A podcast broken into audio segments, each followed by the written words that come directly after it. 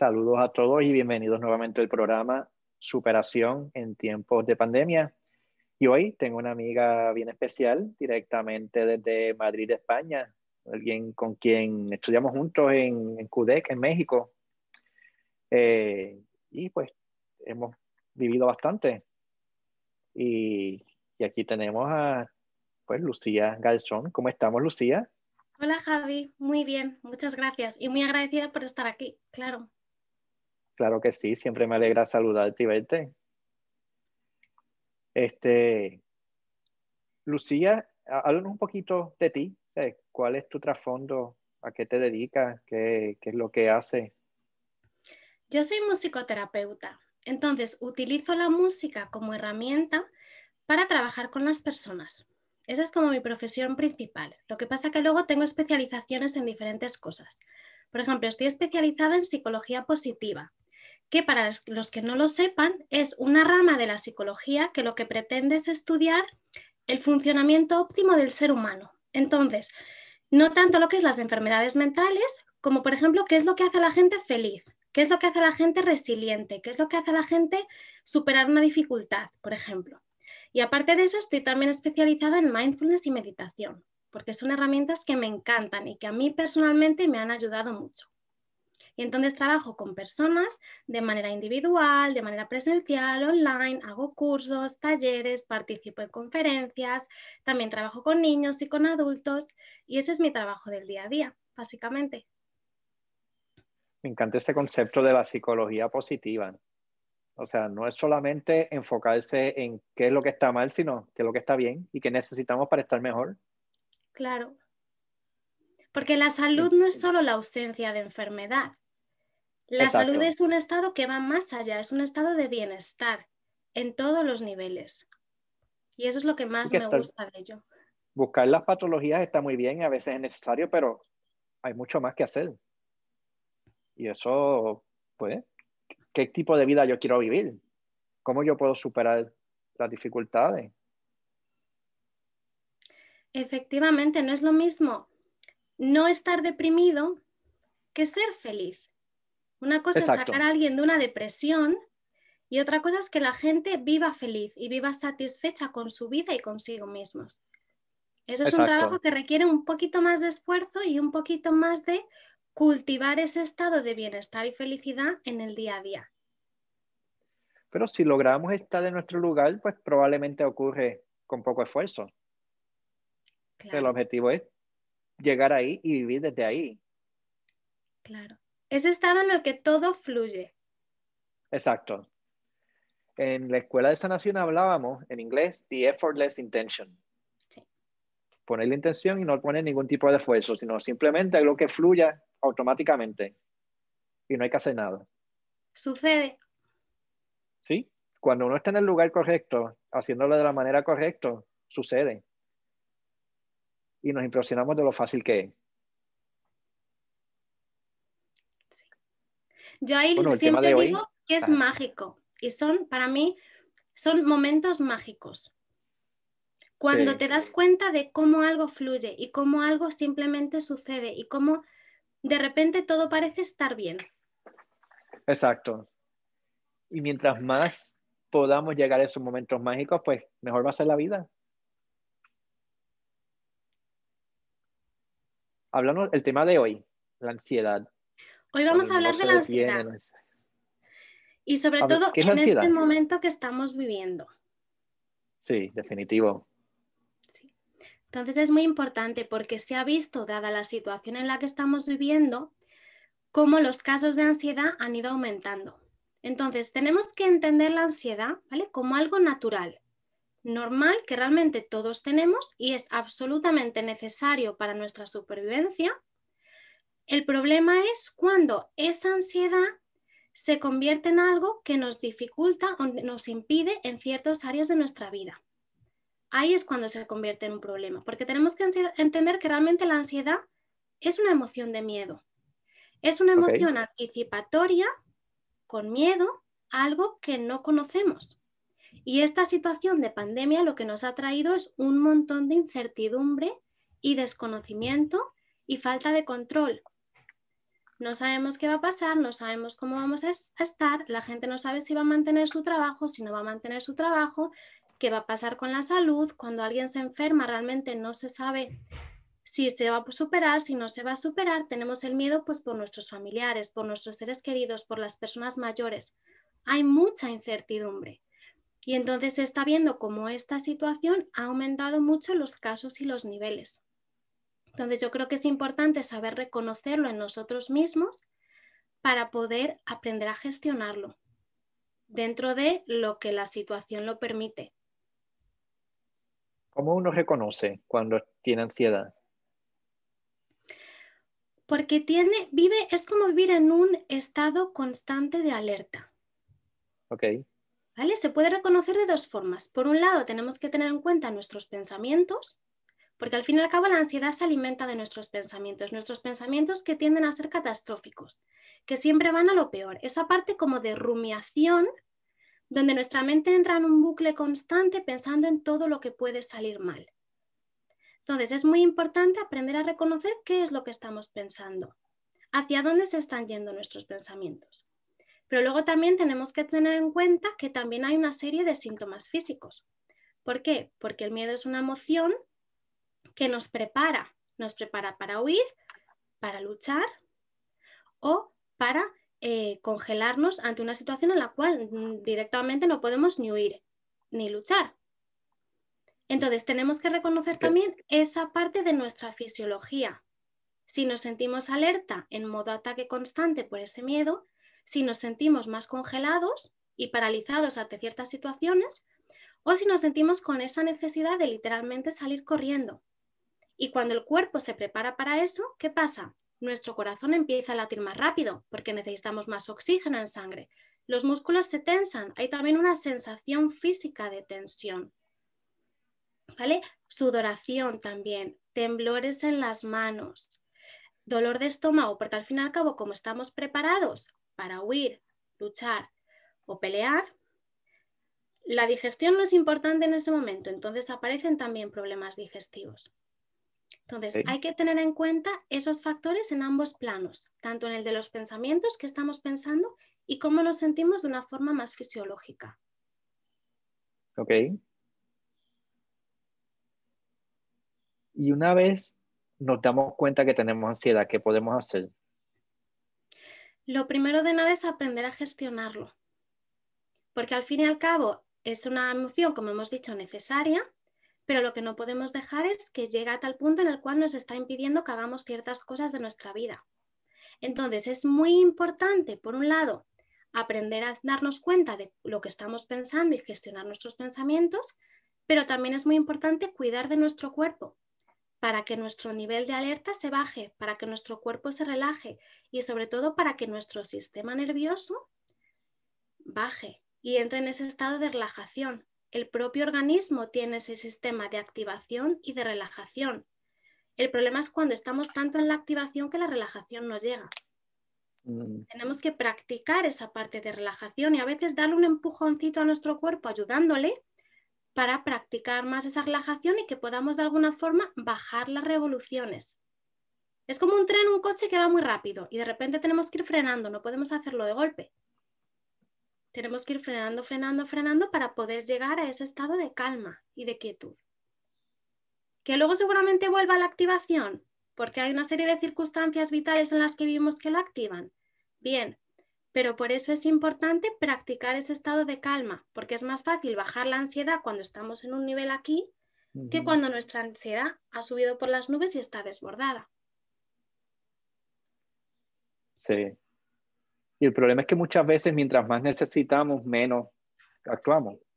Mientras más tenemos que meditar o hacer yoga o hacer ejercicio, más nos encerramos en el cuarto, más agarramos el celular. O... Sí. El, no tengo tiempo. como, estoy muy estresado, tengo muchas cosas que hacer, no tengo tiempo. En lugar de hacer esas cosas que realmente nos harían sentirnos mejor. Sí, que a veces hace falta disciplina. Sí. Cuando uno ve que los monitos esos en la cabeza están bien destructivos, decir, para, ya, stop, vamos a hacer algo. Entonces, hacer algo. Claro. Si queremos algo diferente, tenemos que hacer algo diferente. Sí. Y que muchas veces la adrenalina es adictiva. También. Por eso es que estamos en tantas relaciones malas, por eso elegimos los líderes que elegimos, por eso nos gustan las películas de, de violencia, por eso escuchamos música que sabemos que nos baja la energía. O sea, a veces nuestro cuerpo nos pide estas sensaciones malas. Los hombres nos gusta ver las peleas de boxeo, ver cómo la persona sangra y se cae al piso y no puede más. Eso es para sentir eso que hemos aprendido a sentir de niños y pues como que necesitamos seguir ahí. Que puede ser para sentir, pero también para evitar sentir.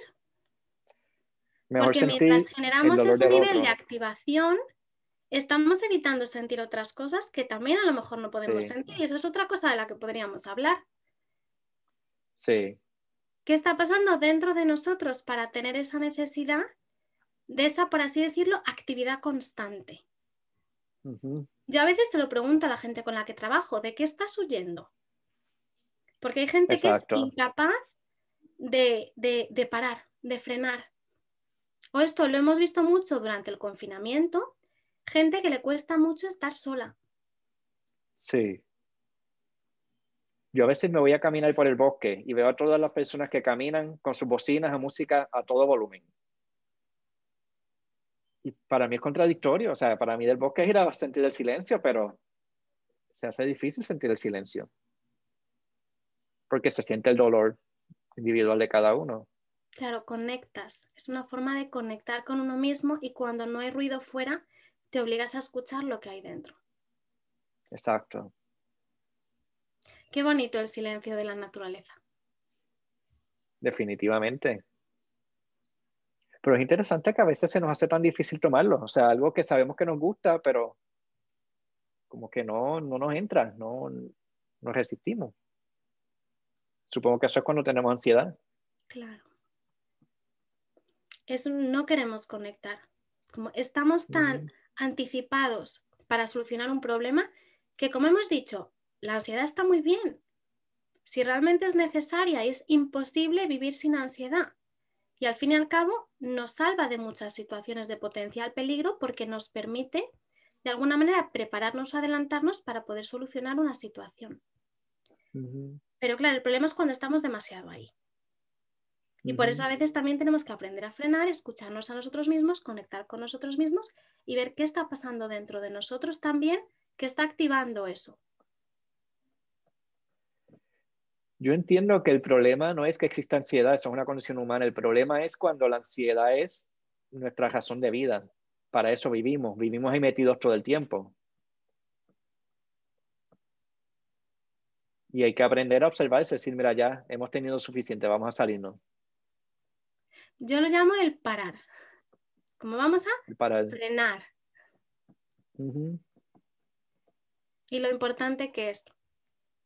A mí me gusta mucho la frase de Winston Churchill que dice, si estás caminando por el infierno, sigue caminando. No pares, no te quedes ahí. Si estás en un lugar que no te gusta, sigue, vete, muévete. O sea,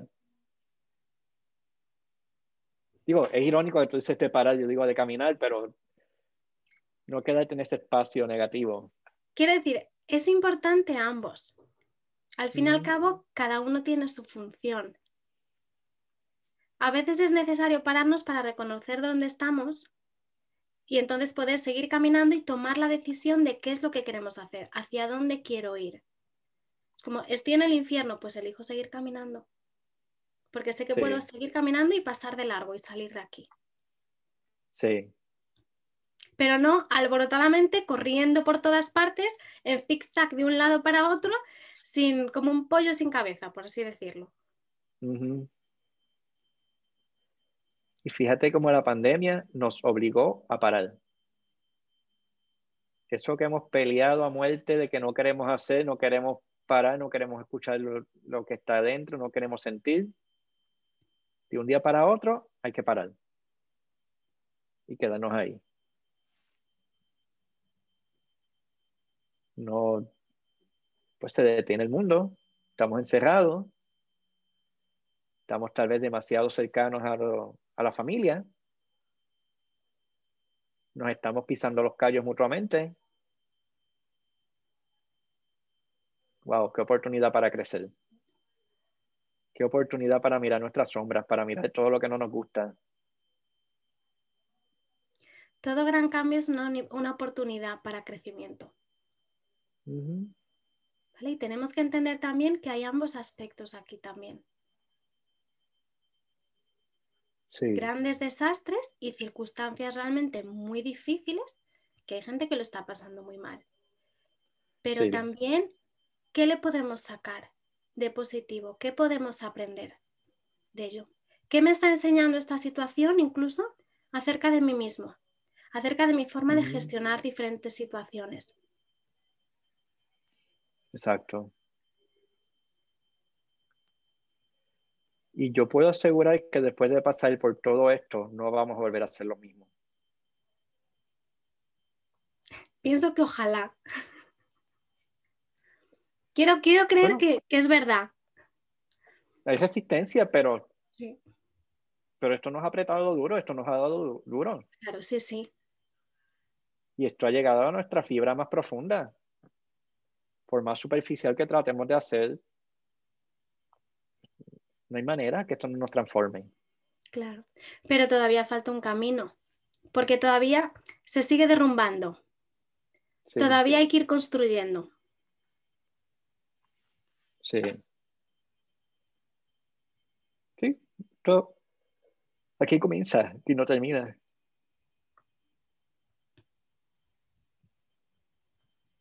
Y por eso estamos hablando aquí, por eso tenemos esta conversación.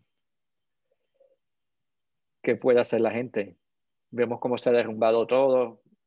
Me veo, como se dice, desnudo en medio de todo este desastre, sin la defensa. ¿Qué hago? ¿Cómo salgo de esto? ¿Cómo salgo de esta incomodidad? Lo más importante es reconocer qué está dentro de mis capacidades. Como qué puedo controlar o qué no puedo controlar, realmente qué puedo hacer y qué no puedo hacer. Porque esto, por un lado, baja nuestros niveles de ansiedad, muy importante, pero al mismo tiempo nos, nos pone en movimiento. Cuando yo sé qué cosas puedo controlar y qué cosas no puedo controlar, dejo las que no puedo controlar a un lado y me pongo en movimiento con aquellas cosas que sí que puedo controlar, aquellas cosas que sí que puedo hacer, aquellas soluciones ante la situación en la que estamos que sí que puedo buscar. Porque el confinamiento no lo podemos controlar. Si los gobiernos nos confinan, no lo podemos controlar. Pero que sí que puedo controlar cómo estoy yo en ese confinamiento. Exacto. Como dicen, escoger tu batalla. Sí. Yo quisiera que el COVID no existiera, pero pues hay cosas que le tocan a Dios hacer y hay cosas que le tocan al gobierno. Y también hay cosas que me tocan a mí. Claro. A veces hay que saber la diferencia. Qué importante es esa responsabilidad individual. Exacto. Y más ahora que vemos también todos esos problemas de la gente que se pone la mascarilla, la gente que no se pone la mascarilla. No sé cómo estáis allí con lo de las mascarillas, pero aquí es obligatorio. Y sí que muchas veces hay esa parte de controversia de la gente que quiere llevar mascarillas, la gente que no quiere llevar mascarillas, la gente que lleva mal puesta la mascarilla. Y esa parte importante de responsabilidad individual de por qué estoy llevando la mascarilla. Exacto. ¿Es porque me obligan o porque realmente me quiero proteger a mí misma y a la gente que me rodea? Yo le digo a mis clientes que esto es como un regalo a las otras personas. Si veo que vienen personas caminando hacia mí, yo les voy a regalar este mensaje, decirle, mira, yo me preocupo, me preocupo por ti. Lo que sea que yo tengo no lo quiero compartir contigo. No quiero pasarte enfermedades, así que me la pongo. Así que es casi como una cortesía. Sí. Que nos ha enseñado a cuidarnos los unos a los otros. Exacto, una manera bonita de verlo. Pensando en nosotros mismos como pensando en los demás. Exacto. Sí, y que a fin de cuentas, mm, el miedo que tenemos, o por lo menos el mío, no es tanto de infectarme yo, el miedo es de infectar a personas queridas. Si me enfermo, pues no le quiero hacer daño a mis personas más cercanas. También hay que, mucha ansiedad por eso. Sí. Mucha ansiedad por enfermarse y mucha ansiedad por enfermar a nuestros seres queridos. Y hay personas que lo pasan muy mal. Por eso también es importante saber ver qué es lo que yo puedo controlar. Yo puedo controlar ponerme la mascarilla, yo puedo controlar utilizar gel hidroalcohólico cuando voy en el metro y me agarro del, del agarrador. Como qué cosas puedo controlar yo para protegerme a mí y a los demás y qué cosas no puedo controlar. Para bajar esos niveles entendiendo hasta dónde yo puedo hacer. Exacto. Fíjate que las constelaciones familiares, uno de los objetivos es aprender a diferenciar esto. ¿Cuáles son los problemas míos? ¿Qué es lo que me, mi responsabilidad hacer? ¿Y qué es lo que le toca a alguien más? Sí. Si mis padres tuvieron conflictos cuando yo era niño, por respeto a ellos, yo dejo que ellos lo manejen de la manera que ellos consideren que sea mejor. Y yo como niño simplemente me inclino y agradezco y ya. Ahora, yo me, en mi matrimonio, pues ahí sí tengo que asumir mi responsabilidad y tratar, tratar de actuar de la manera mejor. Y cuando uno aprende a diferenciar una cosa de la otra, pues la vida probablemente va a fluir mucho mejor.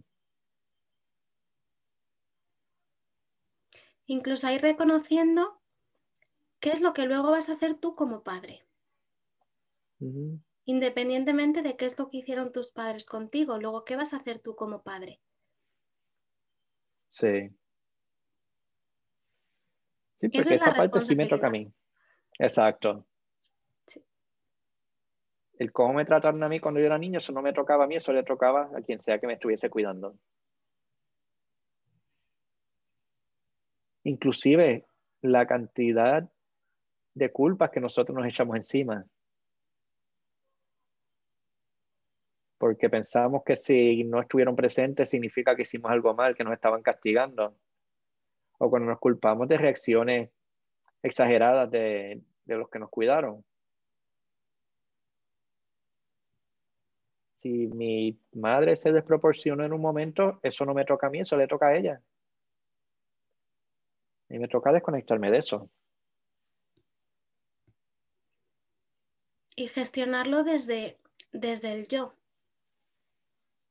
Exacto. Dado todo lo que pasó tal y como fue, ¿qué voy a hacer? Me parece una pregunta muy buena. ¿Qué voy a hacer? ¿Qué voy a hacer? Eso nos pone en marcha, nos pone en movimiento. Exacto. Me gusta también diferenciar el pasado, el presente y el futuro. El pasado no se puede cambiar. No nos toca cambiar el pasado porque no podemos. Si me hubiera gustado que la historia fuera diferente, si me hubiera gustado que hubiesen menos muertos en lo que en ese evento que ocurrió, pues sí me hubiera gustado, pero pues ya eso ocurrió, ya eso no se puede cambiar. Ahora, prospectivamente, ¿qué yo puedo hacer para aportarle la paz. Y sí puedo decir que generalmente lo mejor que hago no es necesariamente de tirar piedras en contra del edificio del presidente. Lo más que puedo hacer es trabajar lo mío para que pueda haber más paz dentro de mi entorno, mejorar las relaciones con mis seres queridos. Y ahí sí estoy aportando un granito de arena. Ahí estoy aportando mi parte. Y ahí estoy haciendo que el mundo sea más pacífico. Es además un estado que se contagia. Sí. Cuando estás con alguien así, se contagia. Cuando estás con otra persona, es como que las distintas energías se contagian la una a la otra. Sí. Y entonces hay ahí un cambio para que haya ese equilibrio entre ambas energías. ¿Te pasa que a veces llegas a lo mejor muy acelerado con una persona que está muy tranquila y a lo mejor esa persona habla muy despacio y de primeras, a mí me pasa que se puede sentir una cierta resistencia cuando alguien habla muy despacio o que de repente si hay alguien que habla muy rápido, todo lo contrario, es como frena un momento para que necesito bajar las revoluciones. Y eso se contagia, porque al fin y al cabo terminas poniéndote como al mismo nivel. O para la relación o para la relajación y ese estado de calma. Entonces es importante aprender a cultivarlo dentro de nosotros para poder generar ese estado de calma en las personas que nos rodean. Que al fin y al cabo lo vean y lo reconozcan y entonces puedan, por así decirlo, vibrar como nosotros. A mí es que me gusta pensar en, en los metrónomos. No sé si sabes que los metrónomos de música, cuando pones uno al lado de otro, aunque los pongas a moverse a velocidades diferentes, llega un momento en el que se sincronizan y se mueven al mismo ritmo y a la misma velocidad. Otro ejemplo sería, por ejemplo, cuando vamos caminando con la gente por la calle. ¿Nunca te pasa que te das cuenta que vas caminando con alguien y las piernas se ponen a ir a la misma velocidad? Así. Ah, Eso es sincronía. Es un fenómeno físico, quiero decir, está demostrado. No me estoy inventando nada, pero esa misma sincronía la podemos encontrar con las personas de nuestro alrededor, con esa parte energética de un nivel de calma. Sí. Bueno, Jim Brown decía que tú eres la suma de las cinco personas más cercanas a ti. Cierto. Cierto. Si mis amigos son inteligentes y les gusta la cultura, pues yo voy a ser inteligente y me va a gustar la cultura. Claro. Y en ese sentido, al vivir una vida saludable, le estoy aportando a que mis seres queridos pues vivan saludable también. Que lo hago por mí, pero también lo hago por ellos. Sí, cierto. Sí, y, y, para pertenecer también. Si todos mis amigos leen, pues yo voy a querer leer para poder tener temas de conversación. Efectivamente para poder sentirme también conectado con las personas que me rodean. Sí. Conectado, es algo automático. reconocido.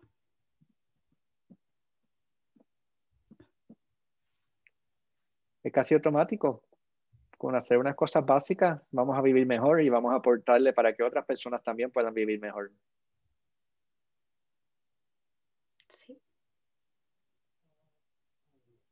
la gran pregunta es cómo uno rompe ese ciclo. Si uno está en un mal momento, si uno tiene pensamientos negativos, si uno no está comiendo bien, si uno no se está juntando con las personas más indicadas, ¿qué se hace? ¿Cómo uno tiene esa línea de decir, mira, hasta aquí? Sinceramente depende de la persona. Hay gente que es muy tajante y que dice hasta aquí. Por ejemplo, con dejar de fumar. Hay gente que dice mi último cigarrillo y no vuelve a fumar en 20 años o nunca jamás. Hay gente, sin embargo, que necesita ir paulatinamente y necesita pues pasar de la cajetilla entera al día a la mitad de la cajetilla, luego a tres, luego a dos, luego a uno, luego ninguno. Pero creo que lo mismo, esa forma de verlos nos demuestra cómo funcionamos cada uno y creo que tenemos que saber de qué manera funcionamos cada uno de nosotros para ver de qué manera nos puede ayudar eso a crecer. De manera que si yo estoy envuelto en pensamientos negativos o en una situación mucho más, por así decirlo, oscura, hay gente que de repente tiene un momento que podríamos decir como de revelación o iluminación, donde de repente se ve tan dentro del pozo que dice hasta aquí y sale de un salto y nunca más. Hay gente, sin embargo, que tiene que ir saliendo poco a poco, pasito a pasito, como si fuera subiendo una escalera. Ahí tenemos que saber cómo funcionamos cada uno de nosotros para elegir qué es lo que queremos hacer y cómo queremos ir. Y también entender para no sentirnos culpables y no generarnos más presión o más tensión, que a veces tenemos que bailar un poco y dar dos pasitos para adelante y uno para atrás. Y no pasa nada. Muy bien. No pasa nada. Así también se avanza, así también se crece y así también aprendemos. Y eso nos quita presión y tensión de encima. Y sabéis que estamos donde tenemos que estar. Y está bien. Sí. Confiar. Confiar. Qué fácil suena decirlo, ¿verdad? suena muy fácil. Luego hacerlo es otra cosa. Pero cuando uno se acostumbra sobre todo, mientras más rápido uno se da cuenta que uno está tratando de controlarlo todo, más, rápido, más fácil es tomar la decisión de decir, mira, lo suelto, lo dejo en las manos de Dios. Y dejaré que pase lo que tenga que pasar. Y confío que lo que tenga que pasar es exactamente lo que, lo que pasará.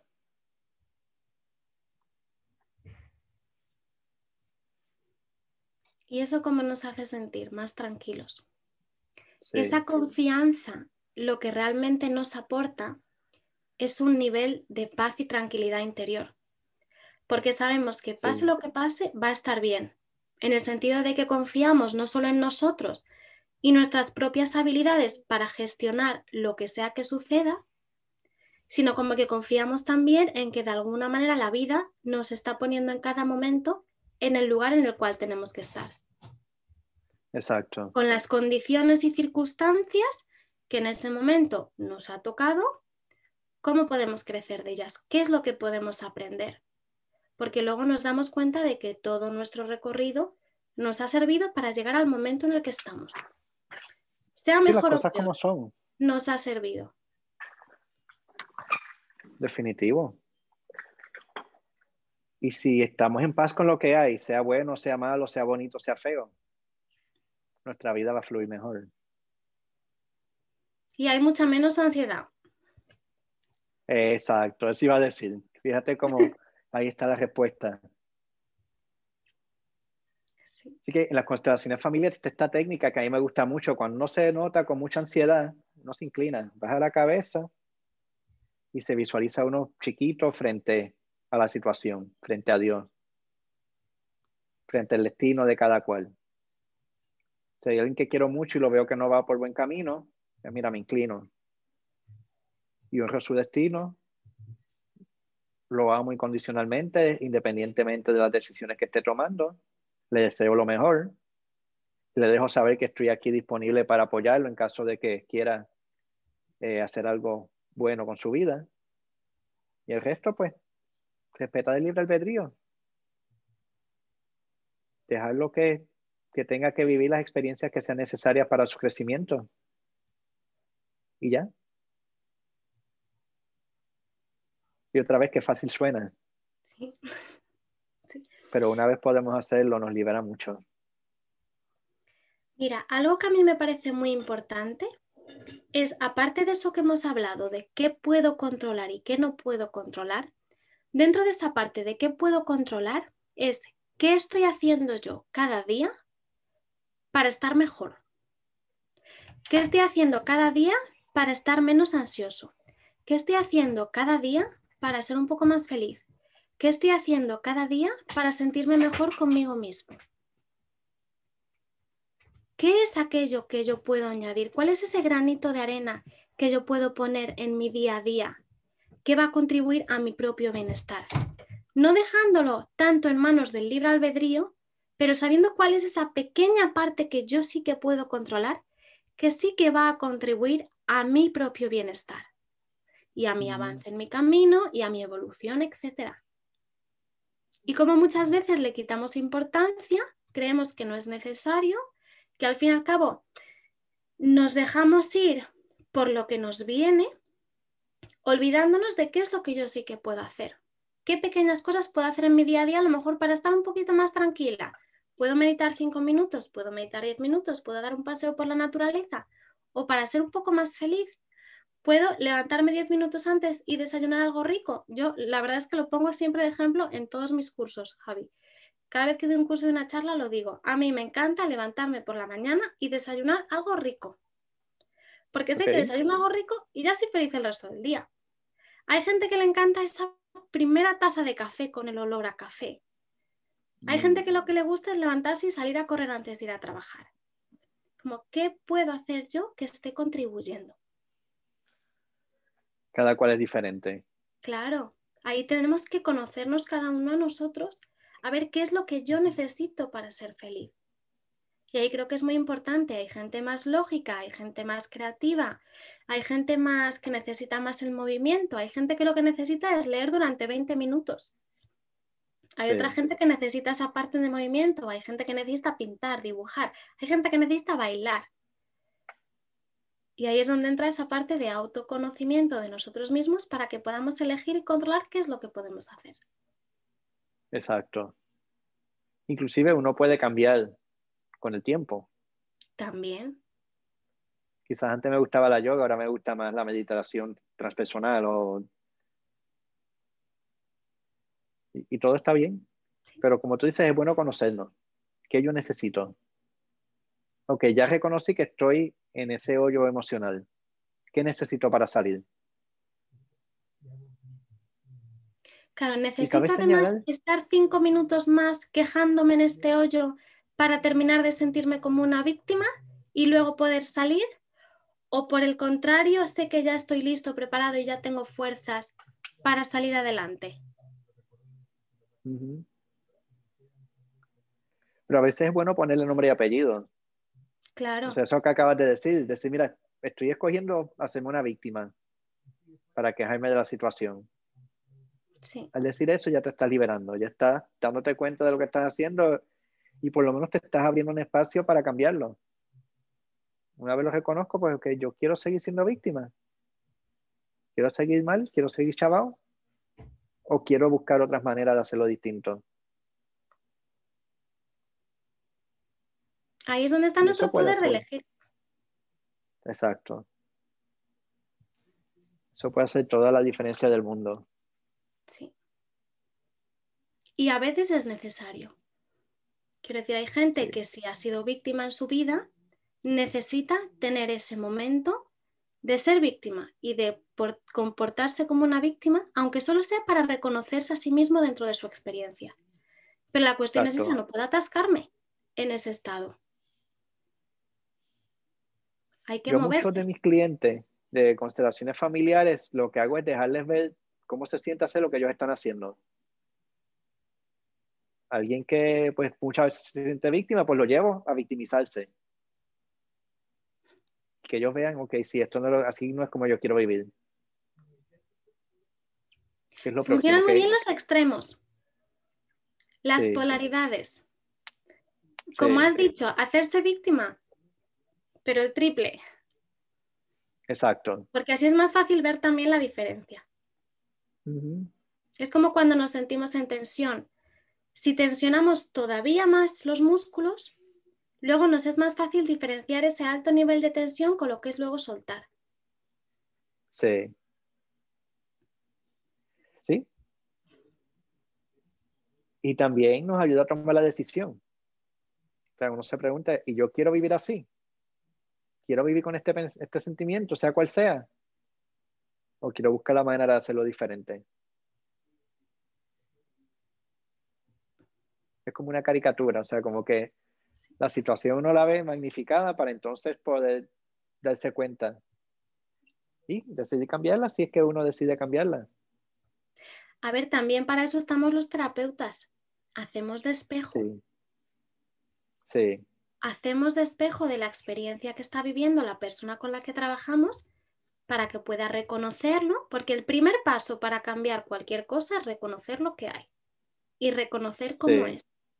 Y ahí es donde nosotros hacemos de espejo para esa situación y ayudamos a la persona con la que trabajamos a reconocer qué es lo que está pasando en su vida, qué está sintiendo, qué está pensando, cómo se está comportando y luego ver cuál es el abanico de opciones que hay. Y eso es necesario tener quien te haga espejo. Porque si no estamos tan metidos, tan, tan, tan, tan, tan metidos, es como estar tan metido dentro del bosque que no vemos el bosque. Exacto.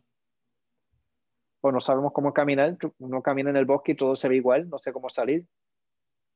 El terapeuta, pues ya, digo, un terapeuta que ha hecho su trabajo personal ya conoce el terreno. Claro ya conoce lo que es tener ansiedad o lo que está deprimido o lo que está no tener esperanza. Y en ese sentido podemos acompañar a la persona, decir, sí, estoy aquí contigo, te entiendo. ¿Quieres salir? Sí, no. Si quieres salir, pues vente, yo te acompaño. Y no es lo mismo estar solo en el bosque, caminando solo, que estar caminando con alguien que conoce el área. Alguien que conoce el área y que tiene además herramientas para los imprevistos. Sí. Porque nos podemos conocer el camino, pero a lo mejor no sabemos el tiempo atmosférico que va a hacer. Y si de repente cae un chaparrón, ahí es donde el terapeuta saca el paraguas. Exacto. ¿Y si se me aparece una culebra? ¿Qué hago? Sacar la flauta para culebra. Bueno, es una opción. Ahí es donde usamos la música. Exacto. Pero si se me aparece un animal salvaje, yo prefiero estar con alguien que sepa cómo manejar los animales salvajes, sea de la manera que sea. Ya sea con la música o sea con un batazo, pero Claro. si yo no lo sé hacer y esa persona lo sabe hacer, pues qué bueno que estoy ahí. Y sí es importante buscar ayuda. Y también el buscar un terapeuta es un acto de humildad. Ese movimiento de levantar la mano y decir, necesito ayuda. Necesito compañía, necesito algo que no sé lo que es. Y ese movimiento de por sí ya es bien sanador. Cuando uno llega a la silla del terapeuta, ya la mitad del camino está hecho. Porque ya yo decidí tomar acción. Y también, o Es sea, yo un gran veces... paso y además hay que reconocerlo como un paso muy valiente también. A mí me gusta Sí. reconocer a mis clientes la valentía que tiene el pedir ayuda. Sí. Y si la gente pidiera ayuda, este mundo sería bien diferente. Si cada una de las personas que se ha suicidado hubiese buscado ayuda, es muy posible que hubiese sido otra historia. O los que han abusado de sus parejas o de sus niños, o los que, han hecho cosas malas. Si antes de hacer esa acción hubiesen buscado un terapeuta, alguien claro, alguien que sea de confianza con ellos y alguien que también pues conozca de ciertas cosas. Pero la vida hubiese sido bien diferente. Y otra vez, el pasado no se puede cambiar, pero prospectivamente, de aquí en adelante, sí podemos decidir hacerlo diferente. El buscar ayuda, yo lo comparo también con eh, decidí arreglar el carro. Tengo problemas con los frenos. Una parte mía dice, sí, estoy arriesgando mi vida todos los días cada vez que me siento en el carro, en el coche. Otra parte mía dice, no tienes tiempo, no tienes dinero, sigue usándolo hasta donde puedas. Cada día uno arriesga la vida hasta que un día uno dice, ya, tiempo de hacer algo. Una vez uno escoge hacer algo, hay miles de opciones, miles de cosas que se pueden hacer. Puedo buscar un mecánico pequeño, puedo buscar un vecino, puedo buscar a alguien que conoce, puedo buscar un mecánico grande, puedo llevarlo a la tienda de los carros. Tengo que ver de dónde voy a sacar el dinero, que ese es otro tema, pero fíjate que aún el tema del dinero es secundario. Lo importante es llegar al punto de decir, necesito arreglar esto. Ya yo no puedo seguir guiando sin freno. Y por eso es que digo que es que empieza todo. O sea, una vez lo decido arreglar, pues ya entonces buscaré financiamiento, buscaré pagarlo en plazo, buscaré, pero ya una vez decidí arreglarlo, ya decidí arreglarlo, ya ahí cambió algo. Encuentras la forma de hacerlo. De alguna manera voy a encontrar la forma. Y de hecho existen muchos, muchos recursos. Si uno necesita hacer algo, hay maneras de hacerlo. Unos recursos cuestan más que otros, sí. Unos recursos son más cómodos que otros. Hay unos terapeutas que son un amor, que uno le encanta visitar, hay otros que son más secos. Pero hay muchas opciones. Y hay maneras de salir de eso. Es importante reconocer que se puede ir paso a paso, que no hay prisa. No. Lo importante es llegar. Y lo importante de llegar es perseverar. Si yo me y muy importante disfrutar del camino. También. Que a veces nos olvidamos y nos centramos y nos enfocamos tanto en dónde queremos llegar que nos olvidamos de lo bonito y enriquecedor que es también el camino. Sí. Con sus cosas buenas y con sus cosas absolutamente horribles. Pero la vida es bonita. Sí. A pesar de todas estas injusticias que hay. Sí. Y yo digo, es como el que va al gimnasio y no se lo disfruta. Por más fuerza de voluntad que haya, no vas a seguir, no vas a ir. Porque mm, te vas a quemar. Claro. Vas a terminar tirando la toalla. Sí. Mientras que cuando uno logra disfrutar del camino, todo cambia. Incluso ganas más. Porque cuando llegas tienes la meta y el camino. Sí. Yo me estaba acordando hoy de un recorrido que yo hice a través de Europa en monociclo. Fuimos de Alemania a España. Y uno de los trucos que más me funcionó fue aprender a descansar mientras me sigo moviendo. ¿Pero lo hiciste en monociclo desde, eh, por carretera? Por carretera, sí. Fueron mil millas, hace ya unos pocos años. ¿Cómo uno puede descansar mientras se mueve? Primero la conciencia. Segundo la intención. Tercero, conociendo los límites. Cuarto, las expectativas. Yo estoy acostumbrado a que llegué a una cuesta, pues vamos a caminar más rápido para superarla más rápido. No, eso no necesariamente tiene que ser así. Tengo derecho a bajarme y caminarla, tengo derecho a bajar la velocidad, tengo derecho a hacer lo que yo necesite. Lo otro, la velocidad en general, porque yo tengo que tratar de ir más rápido que lo que se siente en mi cuerpo cómodo.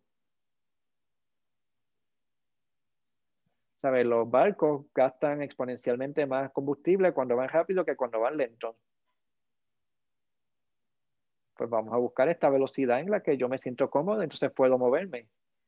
Y lo bonito de esto es el simbolismo, porque yo no puedo hacer eso cuando estoy criando niños o cuando estoy trabajando en una oficina o lo que sea que sea la profesión, o cuando estoy arreglando la casa. Hay maneras de uno lograr cosas mientras descansa y mientras se siente bien, mientras evoluciona. Y muchos de estos recursos que hemos hablado, de meditar, de hacer ejercicio, de comer bien, de rodearse de gente positiva, lo importante de esto no es tanto la cantidad, es la calidad. Si yo no tengo mucho tiempo para allá la naturaleza, lo importante es ese momentito que estoy sacando para estar en la naturaleza, conectar genuinamente y expandirme. Y créeme que en unos pocos segundos, unos pocos minutos, se puede hacer una diferencia enorme. Y eso sí lo logramos incorporar. Sí, exacto.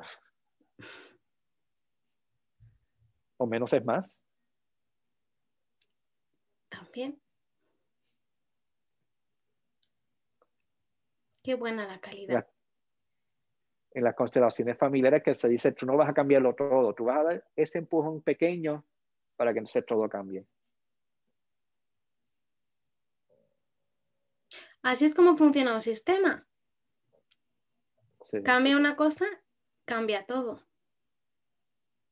Por eso lo importante que es a veces reconocer cómo está la situación, en ese sentido, cómo estamos nosotros, porque es que a veces por pequeño cambio que ya realicemos, ya notamos una gran diferencia en nosotros mismos. A lo mejor esos cinco minutos de meditación ya cambian cómo yo paso el resto del día o cómo yo me gestiono el resto del día. sí. Yo no sé si a ti te ha pasado de que uno está, y a veces yo me levanto ansioso y digo, necesito 20 minutos de siesta o de meditación bloqueo todo, apago el teléfono, estoy esos 20 minutos y ya salí nuevo otra vez. Quizás no dormí toda la noche, pero en esos 20 minutos recuperé todo el tiempo perdido de toda la noche. Porque fue un sueño de calidad. Sí. Y fíjate, como tú decías ahorita, es importante uno conocerse. ¿Cómo reconozco qué es lo que quiero? Como yo sé que son 20 minutos y no 40.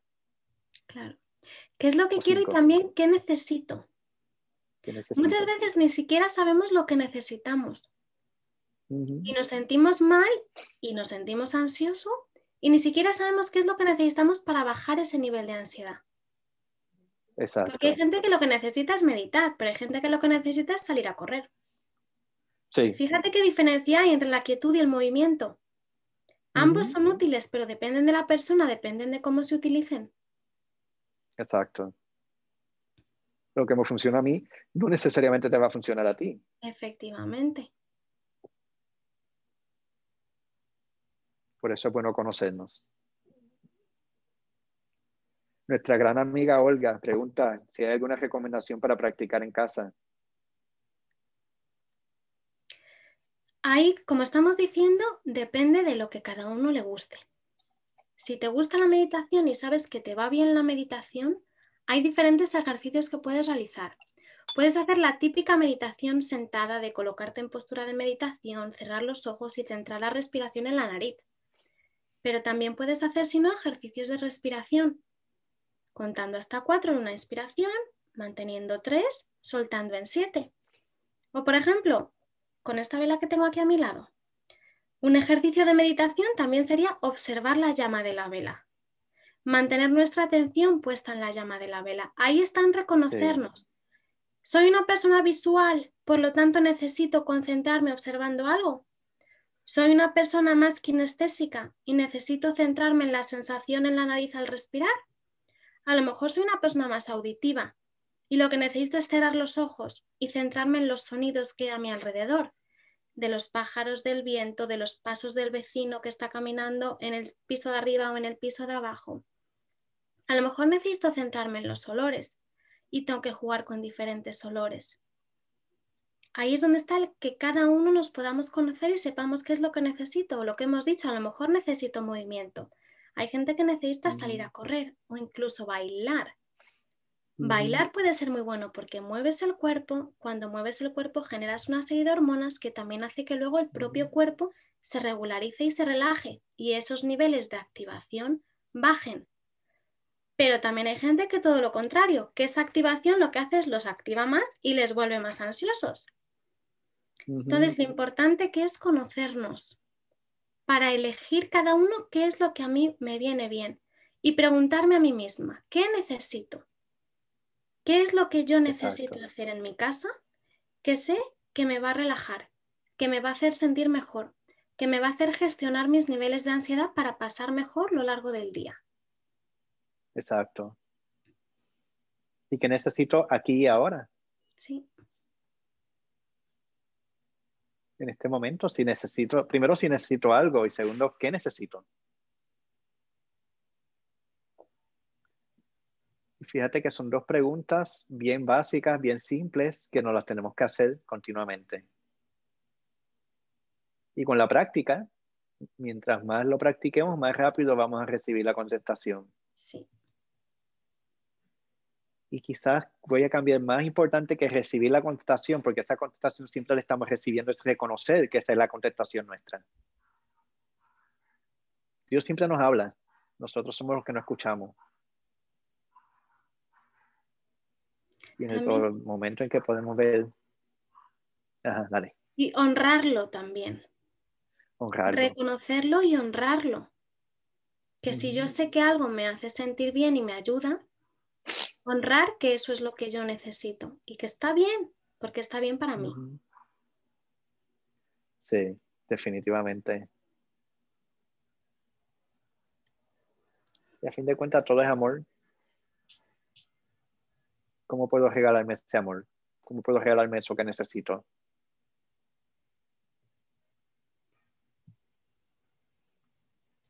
Pues gracias Lucía, la verdad que ha sido una conversación bien amena. ¿Hay algo más que te gustaría comentar antes de cerrar? La verdad es que sabes, Javi, que es un placer para mí estar aquí hablando contigo. Sabes que me encanta siempre hablar contigo y ha sido un placer, la verdad, que me hayas invitado aquí para poder compartir y mantener esta conversación que ha sido tan enriquecedora. Y compartir si hace falta, pues por ejemplo, compartir, un, si alguien quiere conocer más acerca de mi trabajo, siempre puede entrar si en mi página web, que es silencioarmónico.com. Wow, qué nombre. Y ahí pueden saber acerca de los talleres que doy, las charlas. Por ejemplo, dentro de dos semanas voy a dar un taller sobre musicoterapia para profesionales, sobre cómo utilizar la musicoterapia para gestionar la ansiedad. Es un taller para profesores, maestros, psicólogos, terapeutas de cualquier tipo, para aprender más acerca del uso de la música. Y entonces, por ejemplo, dentro de dos semanas, pero luego de vez en cuando, pues siempre hago talleres, cursos y pueden saber más acerca de mi trabajo. Y también trabajo online, haciendo sesiones por Zoom. O también, ya lo sabes, ahora mismo por pandemia no, pero sabes que siempre que puedo viajo y me escapo al país que sea para dar una charla, una conferencia, participar en un, en un congreso o dar alguna conferencia. O sea, que está disponible para hacer talleres internacionales. Eso es, para mí es muy enriquecedor y lo disfruto mucho. Sí. Y aprendo mucho sobre todo. Exacto. Pues muchas gracias, Lucía, y espero verte pronto. Y éxito con todos los proyectos. Gracias, Javi. Lo mismo. Gracias por este espacio que nos das para compartir y aprender los unos de los otros. Sí, hay mucho que aprender y hay mucho que compartir también. Gracias. Y gracias a todos los que nos escucharon y nos veremos en otros programas. Buenas tardes.